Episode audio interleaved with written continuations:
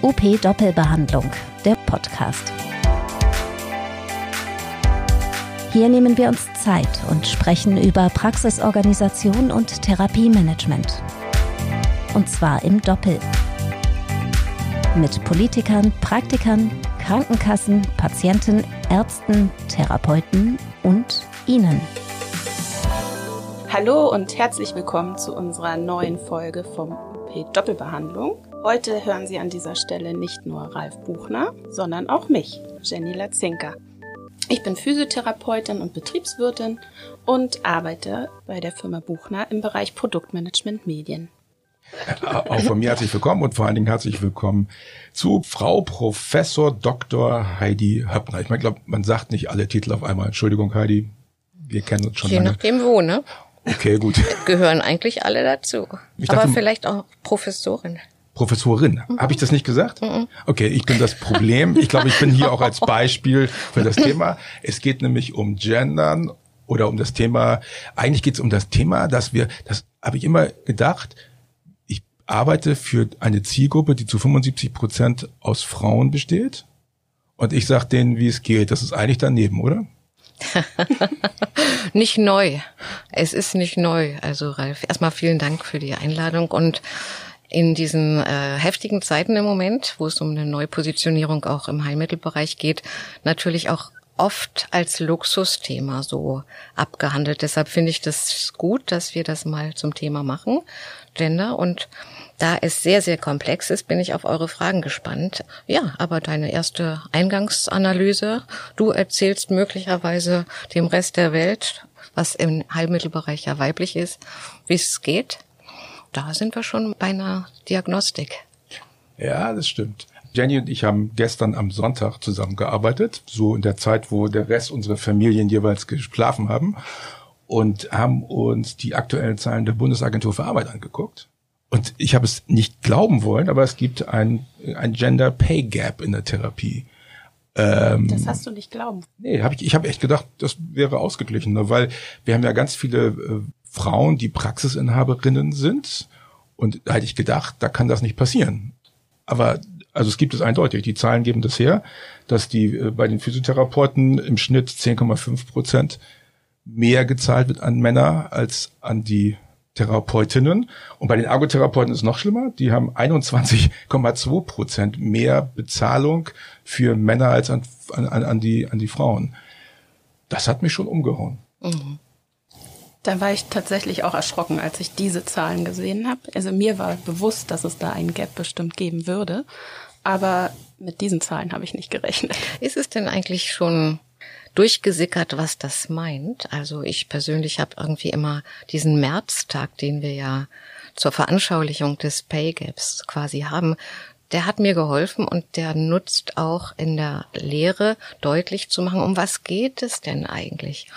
Und von daher muss man es vielleicht auch den Zuhörerinnen und Zuhörern mal deutlich machen, worum es geht, nämlich um Unterschiede in der Bezahlung bei gleicher Arbeit. Und da müssen die Frauen im Prinzip bis März arbeiten, bis sie das verdient haben, was die Männer schon am 31.12. verdient haben. Aber warum sollte sich dieser Bereich von anderen Bereichen in der Gesellschaft unterscheiden? Wir haben ja nicht nur bei den Therapeuten genau dieses Problem, sondern insgesamt. Aber sie verschärft sich oder das verschärft sich das Problem, wenn es um Sorgearbeit geht, Care-Arbeit geht und wenn ein wesentlicher Anteil von Arbeit, nämlich Empathie, Einfühlen, sich auf die Bedürfnisse von anderen einstellen, gar nicht als Arbeit gewertet wird, sondern quasi mitgenommen wird.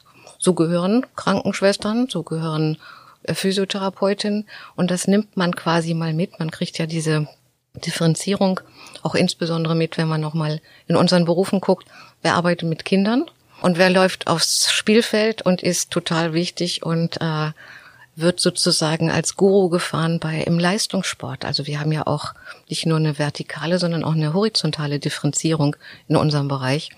Ja, und immer dann, wenn viel sprechende Anteile drin sind, wenn viele Anteile des Arbeitsvermögens drin sind, wo man die eigenen Bedürfnisse zurückschraubt, wo es auch nicht so wichtig ist, dass man, dass man dafür gesehen wird und so weiter. Immer dann sind wir in der Falle und laufen Gefahr eben, dass eine professionelle Arbeit in dieser Form nicht in der Gänze gesehen wird. Therapeutische Beziehung beispielsweise mitzugestalten. Gefühlsmanagement, also wenn Gefühle von von ähm, Ekel, von Angst, von von äh, bedroht sein oder von ja, im Grunde genommen die nicht so schöneren Geschichten, die, die auch dazugehören, anzufassen, wenn mir eigentlich nicht danach ist, anzufassen und so weiter. Wenn all das auch im Gefühlsmanagement nicht als Arbeit gewertet wird, dann können wir uns nicht wundern, dass die Erschöpfung und der Burnout quasi gar nicht in dieser Form mit, mit Arbeit zusammengebracht wird. Jetzt, das ist ja schon eine Erklärung, wie das zustande kommt. Ich bin kein Experte für Gendern. Also ich bin 60, ich bin klassisch kaufmännisch sozialisiert, war immer Chef und selbstständig. Ich bin also sozusagen das Muster, der, der, der Antipol zu der Geschichte. Aber wie kommt denn das jetzt? Also wie, wie kommt es zustande, dass sozusagen irgendwie keiner mal zu mir kommt und sagt, jetzt mal Klappe, jetzt machen, jetzt erklären wir das mal, wie es geht. Ach, das kommt jetzt. Aber äh, äh, das ist ja eine unglaubliche Tradition und da müsste man wirklich in die Geschlechter- und Frauenforschung auch gucken, wo es ja auch Ergebnisse gibt. Also das äh, sind ja Jahrhunderte, die das, äh, in denen das zurückliegt, was quasi jetzt äh, nach wie vor wirkt. Also das hat eine lange Tradition, dass es vermeintlich so gehört. Stichwort Anerkennungskultur. Also, dass sich eine 20-jährige so erlebt, dass sie das schafft und dass sie natürlich das bessere Abitur gemacht hat. Das kriegt man ja auch mit. Wir haben das auch mitgekriegt, dass die jungen Männer nicht immer leuchten da in der Ausbildung oder so. Wir wissen einfach auch eigentlich um die Stärke der Frauen und dann bricht es ab. Auch das ist kein Problem jetzt der Gesundheitsberufe an sich, aber es verstärkt sich noch, weil die Arbeit so haushaltsnah ist, so Frauenrollenkonform ist mit dem, was ich gerade sagte, mit dieser Empathie und mit der Sorgearbeit und andere Werte ein bisschen zurückstellen und so weiter. Ich glaube, das ist tatsächlich, können wir nachher nochmal sprechen, eine Anerkennungskultur. Wer ist mir eigentlich vorausgegangen? Wem verdanke ich auch bestimmte Rechte? Wie gucke ich heute auf diese alternden Frauen? Und äh, wie habe ich mich arrangiert. Und äh, ich glaube, diese kulturelle Arbeit auch, sich auch in der Krankengymnastik, Physiotherapie diesen starken Kämpferinnen zu erinnern und sie in, in ihrer Zeit auch wertzuschätzen, was die eigentlich geleistet haben. Ich denke jetzt an Antje Hüter-Becker, ähm, die nicht mehr unter uns ist seit 2016 und so weiter. Die, die haben wahnsinnige Dinge geleistet. Wir hatten sehr emanzipierte Frauen in der Krankengymnastik in den 20er Jahren, also vor 100 Jahren. Das waren die, die in der Atemtherapie, die in der, äh, die in, in diesen Elementen auch von Tanz und von von äh, Ausdruck, Körperausdruck quasi Pionierarbeit geleistet haben. Ja, wo sind jetzt im Moment unsere unsere ähm, Kolleginnen, die eben eigentlich eine, eine Nische in der Psychosomatik gefunden haben oder sich auch gar nicht mehr als Therapeutin benennen lassen wollen, wenn sie eine Schule, ich denke jetzt zum Beispiel mal an Feldenkreis, durchlebt haben und jetzt sind sie auf einmal keine Therapeuten mehr, sondern Pädagoginnen. Also wir haben auch dafür gesorgt in der Krankengymnastik Physiotherapie, dass das, was so immens bedeutsam ist, sich eigentlich marginal am Rande äh, findet, nice to have, aber nicht wirklich eine zentrale Rolle bei der Gestaltung unseres Berufes findet. Und dabei ist uns auch was verloren gegangen. Wir predigen biopsychosozial, aber wir können es nicht umsetzen, weil wir eigentlich genau diese Perspektiven vom, vom äh, ja im Moment jetzt Rande brauchen. Was heißt denn psychosozial bei uns in dem Beruf? Gestaltung von therapeutischer Beziehung. Ich sag mal ein Beispiel. Mache ich nach wie vor auch mit den Studierenden. Guckt mal die Weiterbildungskataloge durch. Was ist wichtig? Was müsst ihr wahrscheinlich nach der Ausbildung auch noch nachschieben, manuelle oder wie auch immer. Und wenn man dann mal auch systematisch guckt, wo ist eigentlich die Unterstützung für psychosozial, für die Berufstätigen? Wo lerne ich Gesprächsführung? Wo lerne ich Teambildung? Wo lerne ich äh, Umgang mit Patienten, die ich nicht verstehe? Wir nennen die immer oft schwierige Patienten. Umgang mit Patienten, die ich nicht verstehe. So. Wo ist die Selbstreflexion? Wo sind unsere Balint-Gruppen? Weil was tragen wir auch im wahrsten Sinne des Wortes auf unseren Schultern? Denn wir haben ja noch ein Medium, nämlich diese körpernahe Arbeit. Das heißt, wir haben Prozesse, die wir versuchen zu reflektieren, was sagt der Patient uns, äh, wie reagiere ich drauf und so weiter. Und wir haben immer noch eine unmittelbare Ebene. Was sind die Informationen durch den Körper, den ich da anfasse? Das ist hochkomplex. Und das ist mir zu wenig in den Weiterbildungskatalogen. Das findet nicht statt. Also ich bin ja durch dich mal hier an die Fachhochschule geraten und bin da immer noch erstaunlicherweise. Und ähm, ich frage jedes Mal, okay, wie viel Prozent der Qualitätswahrnehmung eurer Patienten ist durch Fachlichkeit und wie viel ist durch Kommunikation bestimmt? Und die Mehrheit sagt ja 70 Prozent Kommunikation. Und dann frage ich immer, wie viel Fortbildung habt ihr dazu gemacht? Ja, gar nichts. Das ist also nach wie vor Standard. Und die Ärzte haben inzwischen auf dem Ärztetag festgestellt, dass sie mal Kommunikation machen müssen und haben also öffentlich beschlossen. Das ist in der Therapie noch nicht so Usus, dass man Kommunikation als wichtigen Punkt nimmt. Dominieren die Männer die Fortbildung zu sehr? Ja. Ich habe mhm. gerade überlegt, ich kenne kaum weibliche dominante bestimmende äh, Fortbildungsinstitute alles Männer, oder? Mhm. Also das ist eine von machtvollen Positionen, ob du ein Weiterbildungsinstitut leitest, ob du dich als äh, Lehrer da vor, vor eine Gruppe stellst, ähm, ob das nachgefragt wird. Also ich glaube, durch die Weiterbildung geht diese Gender-Kategorie nochmal unglaublich. Also es ist eine dieser machtvollen Positionen, denn wenn man da vorne steht, dann hat man eine Definitionsmacht. Der Lehrer hat gesagt, so. Ja, und es bringt was. Also da, da ist einfach dann ja auch so ein, so ein Mehrwert für, für die, die es machen. Die verdienen da was. Und die anderen haben den Eindruck, sie brauchen so ganz, ganz viel Weiterbildung. Und dann haben wir, wie wir beide wissen, mhm. Ralf, ein Anreizsystem, was diese Paradoxie, dass man im Grunde genommen nach einer Ausbildung vermeintlich nicht genügend ausgebildet ist, weil man Zertifikate nachweisen muss.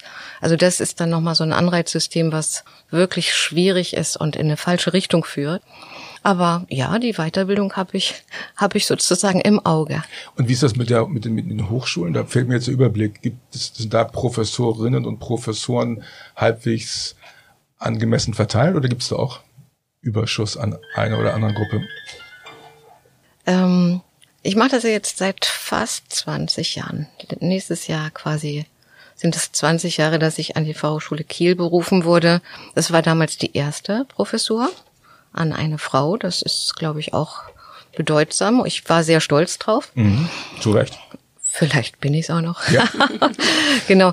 Das ist ein Zeichen. Das ist ein Zeichen, denn natürlich hat man da als Professorin, als Hochschullehrerin auch eine Möglichkeit, Ideen äh, zu setzen. Und äh, ich sehe seh ja jetzt gerade hier auch wieder etliche Absolventinnen, was schön ist. Und das ist mein größter Feldversuch. Wenn ich versuche, die Kategor also Gender zu erklären, dann ziehe ich immer diesen Feldversuch, den wir haben, 20 Jahre nach der Berufung der ersten Professur. Wo stehen wir? Und was wäre gerecht? Also dann diskutieren wir auch in einem Arbeitsfeld, was in der Physiotherapie ja sozusagen drei Frauen, ein Mann irgendwie so ähm, widerspiegelt, wäre das jetzt eigentlich gerecht, 75 Prozent Frauen auf diese Professuren zu berufen, so damit das Arbeitsfeld repräsentiert ist? Sollte man aus dieser Nische Frauenberuf rauskommen und sagen, wir machen das 50-50, denn wir haben ja auch 50-50 eigentlich Patientinnen und Patienten, so. Oder wie, wie steuern wir das? Was wäre eigentlich gerecht? Und wenn man dann nachzählt, ich habe irgendwann mal aufgehört zu zählen, als sich das nämlich egalisiert hat. Also zu Anfang gab es so einen Schwung, ähm, viele Berufungen äh, von Frauen auf die Stellen. Und als das erkannt wurde, dass hier dass hier was Sohlen ist, das ist jetzt eine Unterstellung den, den netten Kollegen und kompetenten Kollegen gegenüber. Nein, aber das brauchte erst, also diese erste Arbeit, diese Anschubarbeit, wo man zum Teil auch alleine in einem Fachbereich war und so weiter, das waren viele Frauen. Und jetzt nehmen wir eben auch wahr, dass sich viele, viele Männer eben auf diesen Positionen finden, die gute Arbeit machen. Aber sie stehen eben tatsächlich auch als Männer dann wieder vor einem großen Anteil von Studentinnen. Das hat sich ja äh, eigentlich genauso wieder äh, gezeigt, dass auch da mehr Frauen, weitaus mehr Frauen studieren. Ja, und da müssen wir irgendwie gucken, das müssen wir im Auge behalten. Also ich, ich würde im Moment meinen, es ist 50-50, aber die Tendenz ist ganz deutlich zu erkennen. Denn das, was man bei einer Berufung nachweisen muss, hochschulische Qualifikation, pädagogische Eignung und ähm, Publikationen, Drittmittel eingeworben und so weiter. Das sind dann wieder Dinge, die macht man nicht neben kleinen Kindern. Das ist der Punkt. Ja. Da wären wir schon bei einem Punkt, wo ich gern auch mal eingrätschen gerne. würde. Und zwar ähm, habe ich mich im Vorfeld auch mal erkundigt und habe festgestellt, dass von den knapp 400.000 beschäftigten Therapeuten nur circa 30.000 männliche Therapeuten in Teilzeit arbeiten, wohingegen aber 224.000 weibliche Therapeutinnen in Teilzeit arbeiten. Wie kann man sich dieses Verhältnis erklären? erklären auch wieder, indem diese, dieser Bereich nicht gänzlich anders ist als vielleicht andere Bereiche auch. Ähm, Frauenarbeit und Teilzeitarbeit scheint irgendwie eins zu eins dasselbe zu sein. Das ist aber nur in Deutschland der Fall. Also äh, in anderen, in skandinavischen Ländern oder in Frankreich ist das nicht so, weil dort natürlich auch dann im Auge behalten wird. Also zum einen, was sind die, was sind die Steuern, die uns abhanden kommen, aber was ist auch die, was geht auch den Frauen abhanden für ihre Rente beispielsweise, ne? Genau.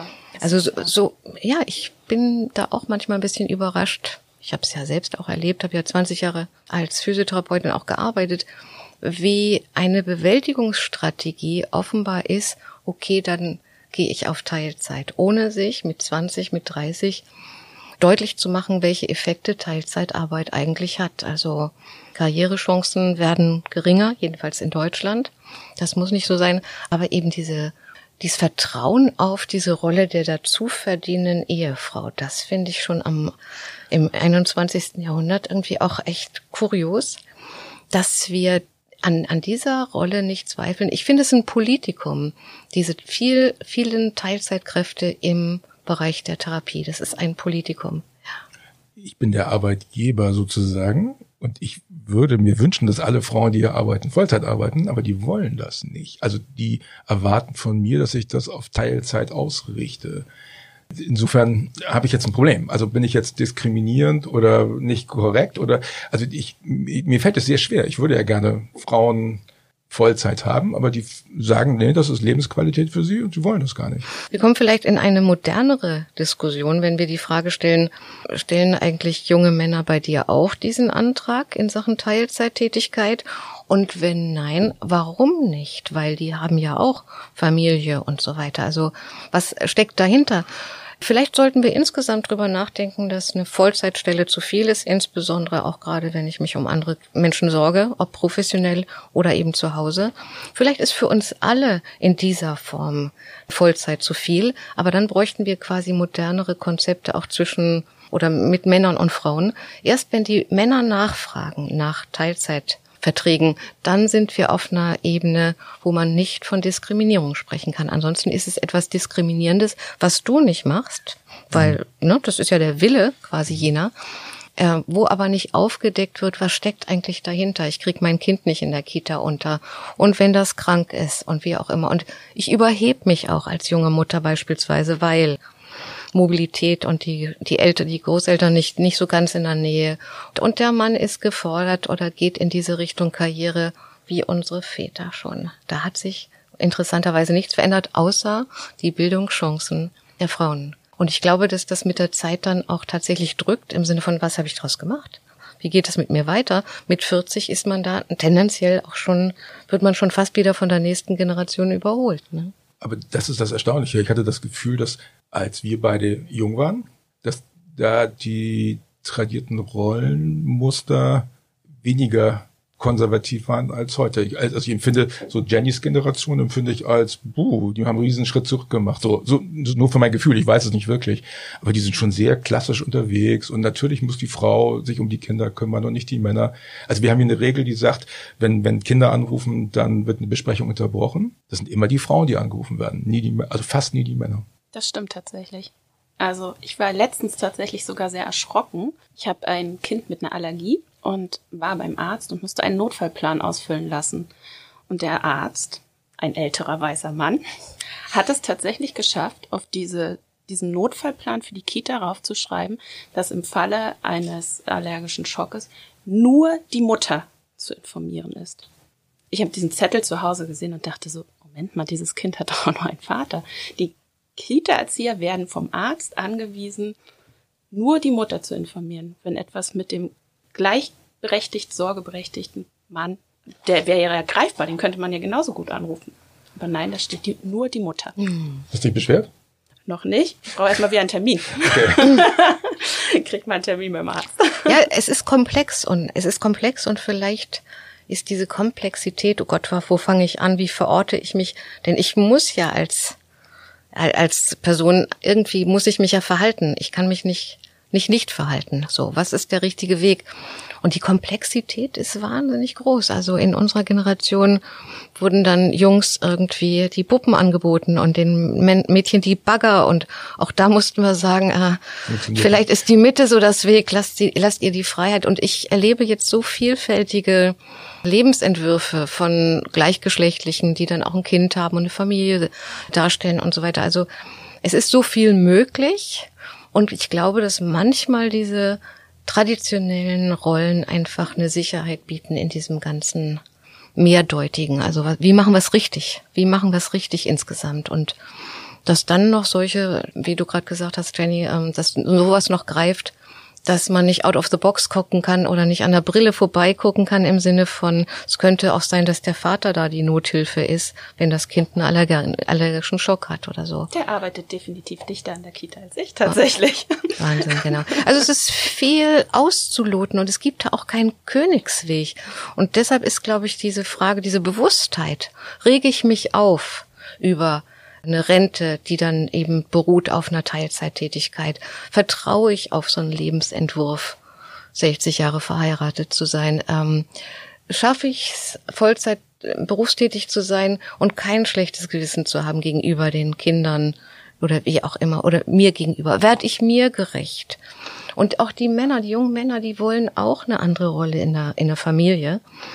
Aber die kriegen, und das kriege ich ja auch mit, äh, die kriegen ja auch gesagt in bestimmten äh, Abteilungen noch, wenn sie hier Karriere machen, dann lassen sie das mal mit dem Vater sein nicht so raushängen. Wenn sie, also was, was wollen sie jetzt eigentlich? Da können wir noch so unglaublich viel lernen, auch von, von anderen. Und äh, immer mal wieder gibt's ja dann auch tatsächlich neue Gesetze und Diskussionen darüber, aber dadurch, dass das Individuum sich verhalten muss dazu. Und ich glaube, das ist für die Physiotherapie oder für die Therapieberufe mir auch wichtig, wo haben wir eigentlich den Ort, uns auszutauschen über solche vermeintlichen Benachteiligungen? Brauchen wir das? Die, das, das wäre jetzt die nächste Frage. Empfinden das äh, die Kolleginnen als Benachteiligung? Hast du das Gefühl, dass die Therapeutinnen mal jetzt verallgemeinert, sich benachteiligt fühlen. Also ich kenne keine einzige Therapeutin, die sich über den Gender Pay Gap beschwert, dass sie weniger verdient. Und das ist nicht wenig. Also ich habe mal geguckt, die Physiotherapeutinnen verdienen 638 Euro weniger als die Männer, wenn sie über 55 sind. Das finde ich schon echt heftig. Äh, das macht 22 Prozent aus, Differenz. Aber ich kenne niemanden, der sich darüber beschwert, mhm. sondern alle Leute sagen, das stimmt nicht, wenn ich ihnen das erzähle. Also ich habe das heute Morgen mal ausprobiert die Leute glauben das gar nicht. Das heißt, eigentlich haben wir niemanden, der das doof findet. Warum müssen wir jetzt aktiv werden? ja, genau. Jeder guckt irgendwie nach sich, aber die, in dem Moment, wo du was spürst, spürst du auch den Handlungsdruck. Und dann ist die Frage, findet man eine Strategie, was zu verändern. Mit wem? Wie, mit wem schließt man sich zusammen? Wo fühle ich mich auch sicher? Wer, wer ist auf meiner Seite? Wer spürt das auch so? Und wenn ich es, wie du so sagst, irgendwie so wegdrücke, wenn ich es nicht zulasse, muss ich auch nichts tun. Okay, die drücken das weg, weil sie nicht tun wollen. Weiß nicht, also das ist nicht so ein, das ist jetzt nicht so ein bewusster Plan, wie das jetzt hier so im Raum steht mhm. oder so, sondern es sind wirklich auch sehr viele unbewusste Prozesse, glaube ich. Aber erst wenn du wenn, wenn Raum auch für deine Empörung ist, kann doch nicht sein. Ich habe irgendwie das Gleiche getan und habe mich wahnsinnig angestrengt oder wie auch immer und jetzt wird da jemand bevorzugt oder so. Erst wenn du das ein Stück weit auch als Empörung spürst, kannst du auch handlungswirksam werden. Und wenn du eine Idee hast, ähm, in welche Richtung das gehen kann. Und von daher glaube ich eben, wir brauchen auch wirklich Vorbilder. Wir brauchen auch ein Bewusstsein dafür, dass uns da welche vorangegangen sind, die die auch sozusagen mit allen Widrigkeiten des Lebens umgegangen sind. Aber für, für mich ist das tatsächlich so was Intergeneratives auch. Für mich ist das was Kulturelles, es ist auch eine Anerkennungskultur und es ist auch ein mutiges Infragestellen, ob ich bestimmten Mainstream äh, befunden in meinem in meinem Beruf eigentlich was entgegensetzen kann, ob ich anderer Meinung bin. Und dazu muss ich mir eine Meinung machen Und dazu brauche ich auch ein Forum wie meines Erachtens auch ein Studium, um überhaupt in so eine Diskussion zu kommen und auch Handlungsansätze zu sehen. Also eben nicht das zu machen, was, was äh, vermeintlich von mir erwartet wird, sondern eine kritische äh, Position da auch im, im, in der Behandlung. Ich glaube, die Schwierigkeit ist auch einfach, selbst wenn mir bewusst ist, dass da dieses Gap ist, ist ja immer die Frage, was kann ich dagegen tun? Und ich habe ja einen schönen Satz bei dir im Studium gelernt, love it, leave it or change it. Und wenn ich aber keine Möglichkeit sehe, wie ich das ändern kann, in dem Moment versuche ich doch das Thema zu verdrängen oder mich damit zu arrangieren, wie es gerade läuft. Naja, oder was wir ja gerade erleben, ist, dass es auch systematisch torpediert wird. Also wir haben ja gerade so eine Diskussion, so eine Diskussion, wenn es um verbales Gendern geht.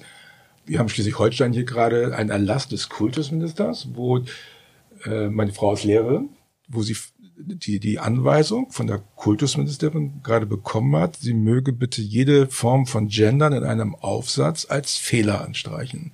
Da habe ich so das Gefühl, jetzt kommen wir in ganz reaktionäre, äh, repressive äh, Sachen zurück und alle Lehrer sind total, das, das wirkt so, als wenn es auch eine Gegenbewegung gäbe, die sage, okay, Leute, ich meine, unsere Kultusministerin ist eine Frau und dass jetzt eine Frau sozusagen sich da sehr merkwürdig verhält, das hat mich schon überrascht. Das ist ja Gegenteil von dem, was ich so als Emanzipation oder neue Entwicklung vorantreiben wahrnehme.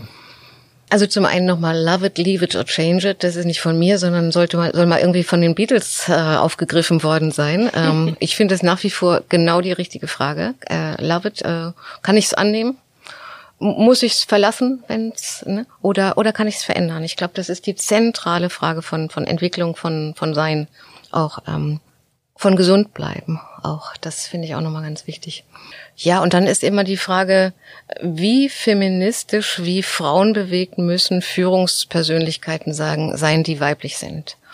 Und das ist mir zu kurz gegriffen. Also ich erwarte jetzt nicht von einer Bundeskanzlerin oder von einer Bundesministerin Frauenpolitik sozusagen, sondern wir haben in der Gesellschaft ähm, haben wir mit diesem Thema zu tun, einer Sensibilisierung, ob es eine strukturelle Benachteiligung von, von Frauen gibt.